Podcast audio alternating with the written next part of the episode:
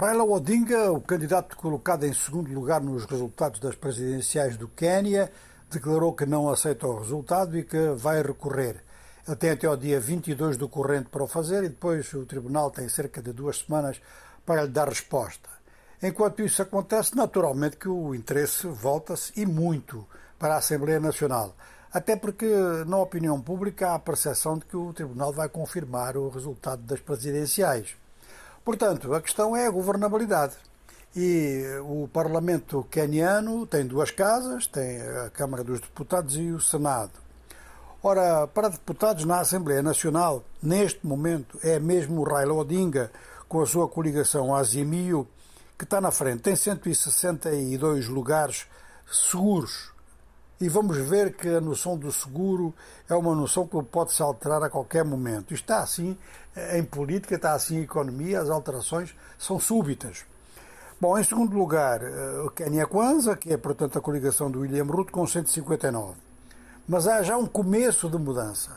É que o William Ruto está a anunciar que dos 12 independentes que foram eleitos, 10 passaram para a sua coligação. Não se sabe se é assim, se não é assim, não há confirmação.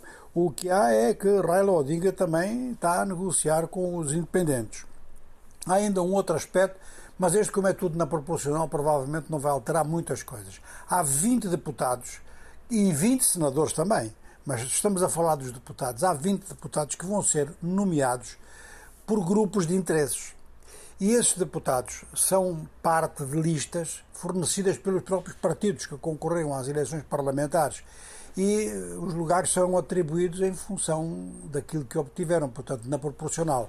Se for assim, é claro que vai manter-se tudo mais ou menos na mesma, pequena proporcional, e então as coisas vão ser resolvidas de novo pelos independentes, tal como aconteceu no Senegal. Bom, no Senado, o, o, a coligação do William Ruto aqui está na frente, mas está na frente muito apertada, está com 24 senadores contra 23 de Raila Odinga.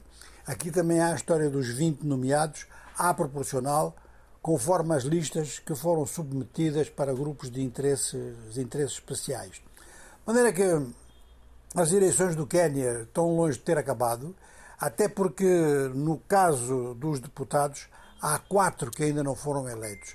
Problemas surgiram de caráter técnico que adiaram estas quatro eleições e elas vão ser feitas. E agora conta tudo, conta até mesmo uma única cadeira. De forma que até aqui está tudo a correr eh, nos níveis da justiça, mesmo quem está descontente está a submeter-se às regras constitucionais.